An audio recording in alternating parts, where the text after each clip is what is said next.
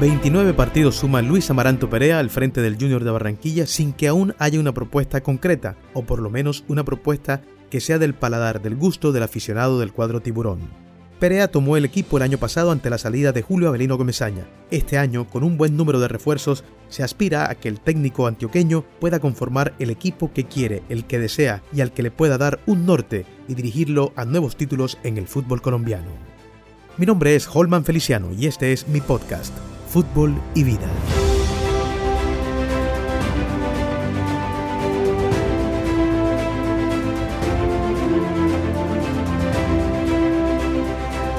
Hola, hola a todos, un saludo especial, muy buenos días, buenas tardes, buenas noches, donde quiera que te encuentres, donde quiera que estés y en el momento que estés escuchando, te envío un saludo bien especial, bien cariñoso desde este punto donde originamos este podcast de fútbol y vida. Hoy dirigido a un tema que nos apasiona mucho a la gente de la costa, a los barranquilleros en el mundo, a muchos costeños en todo el planeta, sobre el Junior de Barranquilla.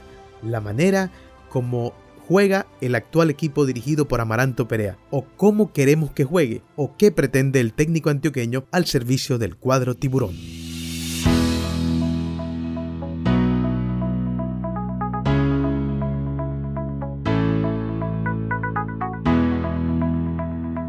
Muy bien, iniciemos diciendo que el año pasado el Junior de Barranquilla con su técnico Amaranto Perea, el cual tomó el equipo ante la salida de Julio Benilo Comesaña, un equipo que él no armó y con el que le tocó enfrentar muchas vicisitudes, desde las mismas eh, complicaciones de los rivales, como un asunto que nos afectó a todos y es el coronavirus, esta pandemia que finalmente impidió o por lo menos evitó que supiéramos si Junior era capaz de acceder a una nueva final de Copa Sudamericana y a una nueva final del fútbol profesional colombiano. Porque no es mentira, el equipo quedó limitado por varios contagios que tuvo en su nómina eh, de jugadores importantes que finalmente no pudieron sostener lo que pretendía el equipo para lograr los objetivos. Pero bien, inició el 2021 y llegaron refuerzos, especialmente dos, uno Juan David Rodríguez y el otro Fabián Zambuesa. Pero ¿qué hacía Junior el año anterior? Un equipo que se acogió más a lo defensivo, quizá porque, repito, no es un equipo que armó Luis Amaranto Perea, y además por las características de los jugadores. Siempre la gente pensaba, a raíz de esto, en el volante, en el creativo, en el 10, quizá en el 10 clásico, ese jugador trotoncito pero que sostiene bien la pelota en la zona de candela, que es el único que cuando hay 60.000 personas en el estadio ve el huequito para poder filtrar la pelota, pues ese jugador no apareció. Pero más allá de eso, particularmente pensaba en un volante central e incluso en un zaguero central, que diera ese primer pase claro para organizar un avance del cuadro barranquillero. Y además un volante central. Recuerdo la frase de Juan Manuel Lillo, el entrenador español, que dijo alguna vez Dime qué volante central tienes y te diré a qué juegas. Mire, los volantes centrales de Junior en el torneo anterior eran Didier Moreno y Leonardo Pico. Cuando ingresaba James Sánchez el equipo tenía una tendencia a verse mejor. Y es claro, James Sánchez tiene un poquito más ese dulce, un poquito más ese delicatesen para tocar la pelota, ese mayor sentido de juego estético, de tocar, de moverse, de hacerlo ver más fácil, sin ser un monstruo de jugador, pero tiene unas condiciones que le dan mucha más claridad al junior cuando tiene la pelota y para organizar avances con claridad.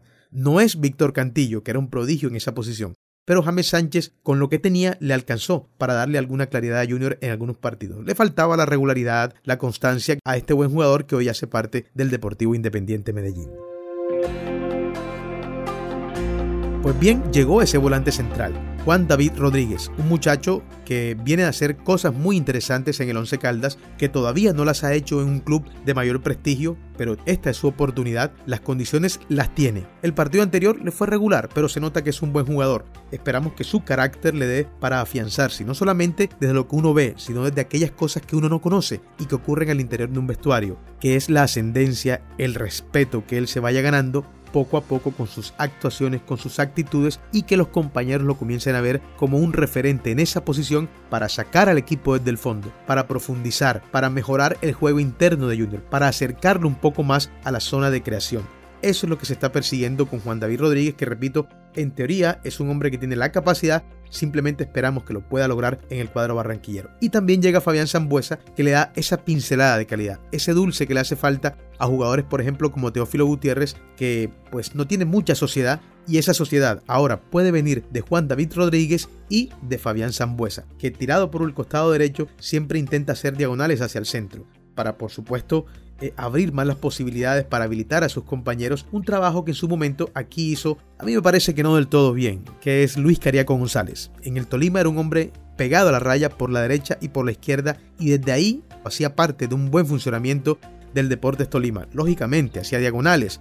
Sí, llegaba al último cuarto de cancha para rematar o para habilitar a un compañero, pero en ráfaga, no como ahora, donde parece que se le ha encomendado la misión de ser el que tenga las ideas, el que origine el juego de calidad en Junior. No, él tiene buena técnica, tiene buena condición, pero está más para jugar por la raya, por fuera, para desbordar y por supuesto para acompañar en la definición. Pero esa posición la potencia mucho más Fabián Zambuesa, el argentino que conoce cómo se maneja el fútbol en Barranquilla, que tiene mucha experiencia y que tiene el pie que no tiene ningún otro en este equipo. Es capaz de quitarse la marca encima girando, enfrentándolo por su habilidad, además por su osadía y atrevimiento. Aparte, es un hombre que tiene oficio cuando no se tiene la pelota. Y si te descuidas, Fabián Zambuesa es capaz de robarte la pelota e iniciar un avance. De manera que allí Junior consigue dos jugadores claves para ir perfilando lo que uno supone quiere Luis Amaranto Perea. Hay que ver hasta dónde llega Juan David Rodríguez, que es una apuesta del técnico. Hay que ver si es capaz de hacer ese enlace. Hay que ver también qué tanto entra Teófilo Gutiérrez en ese juego que pretende el técnico Amaranto Perea, un hombre que pasó por Boca Junior, que pasó por el fútbol europeo, que también estuvo en el fútbol de México. Estamos hablando de países donde se juega con mucha intensidad, sobre todo Argentina y en el Atlético de Madrid en España. Además, los técnicos que tuvo, el que más lo marcó seguramente, Diego Simeone. ¿Habrá algo de Simeone en este Junior? Es posible. Ese despliegue, esa ida y vuelta, sería importante verlo aquí, Sí, seguramente en otro contexto, ¿verdad? Guardando las proporciones, pero sería importante verlo aquí. Además, que para el concierto suramericano, eh, pensando en torneos suramericanos, en competir de mejor manera, pues se necesita tener esa condición. ¿Entrará Teófilo Gutiérrez en ese juego? Porque calidad tiene y la tendrá hasta los 50, 60, 70 años. El asunto es la dinámica para entrar en ese juego, porque alrededor va a tener gente que pueda hacerlo, ¿Que pueda hacer el soporte él para ese juego? Sí, también. Pero no está bien pensar que el juego de Junior va a depender de un hombre que ya tiene 36 años y que seguramente, desde el punto de vista físico, no va a estar al ritmo de sus compañeros y tampoco de los rivales en una posición exigente. Repito, la calidad de Teófilo está allí. Pero, ojo, no estoy diciendo que sea un mal jugador. Pero hay que tener en cuenta hasta dónde aporta, si son más los errores o los aciertos, porque a lo mejor tiene un partido discreto, saca un conejo del sombrero y luego se justifica todo. Y tampoco es así. Entonces hay que estar claros en eso y hay que ver cuál es el feeling entre el técnico Luis Amaranto Perea y Teófilo Gutiérrez para potenciar el ataque del cuadro barranquillero. Entonces, hablando del volante central, hablando del aporte que vaya a tener Fabián Zambuesa, Junior hasta este momento, bueno, ha jugado un par de partidos, uno de ellos de la liga, donde jugó Juan David Rodríguez de entrada. Fue un equipo que hizo la tarea, jugar por los costados, pero le faltaba profundidad. Dijo en algún momento César Luis Menotti, técnico campeón con Argentina en 1976, que los equipos necesitan ser anchos y profundos para atacar. Anchos y profundos.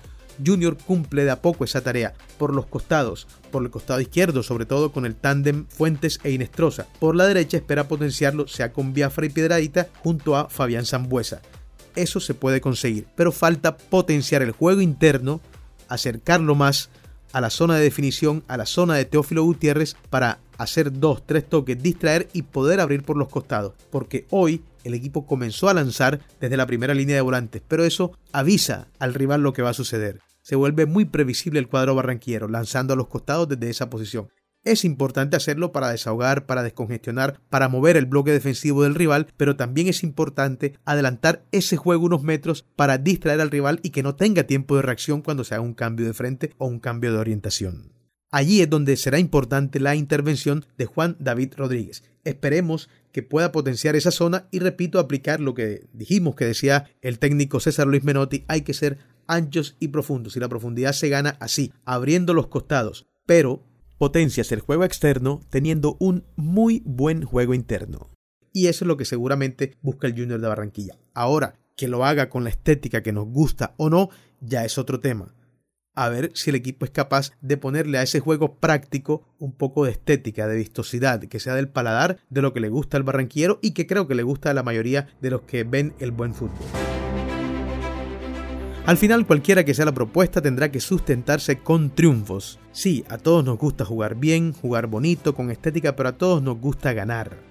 Ahí vendrá otra vez la discusión de qué es jugar bonito y de qué es jugar bien, pero en el fondo, tener la pelota mucho más que el rival, hacer que el rival se defienda mucho más tiempo que tu equipo, generarle ocasiones de gol, eso se acerca mucho a lo que es jugar bien. A veces eso se hace sin mucha estética, a veces se hace con mucha estética y es lo que finalmente llena el paladar de todos pero si no se consigue y se cumple con la tarea de abrir los costados, de potenciar el juego interno, de generar ocasiones de gol, de ser recursivo con el tema de los centros, de encontrar buena definición, de ser sólidos en defensa, pues estamos en presencia de un equipo que juega bien, que es práctico. Sí, seguramente se analiza, como dije, y se mira una que otra estrategia, pero el principio es ganar. Y eso hay que respetarlo. Más allá incluso de aquello que alguna vez dijo Marcelo Bielsa, no se evalúa lo conseguido, sino lo merecido. Aquí la gente no piensa en merecimientos, piensa en ganar. Ok, señoras, señores, jóvenes, hemos concluido el episodio de hoy. Esperamos que haya sido de su agrado. Como siempre decimos, a lo mejor están de acuerdo en algunas cosas, en otras no. Pero bueno, de eso se trata la opinión, eh, los criterios. Y bueno, no me creo el dueño de la verdad ni el que siempre tiene la razón, pero trato de clarificar basado en el sentido común aunque se dice que el sentido común es el menos común de los sentidos. Gracias por acompañarnos en esta oportunidad, por estar nuevamente con nosotros y estén pendientes porque siempre estaremos subiendo mucho más contenido. Pronto ya juega Junior este lunes contra el Once Caldas y lógicamente tendremos el análisis de lo que acontezca en ese compromiso. No siendo más, los esperamos en una próxima oportunidad en esto que se llama Fútbol y Vida. Hasta pronto.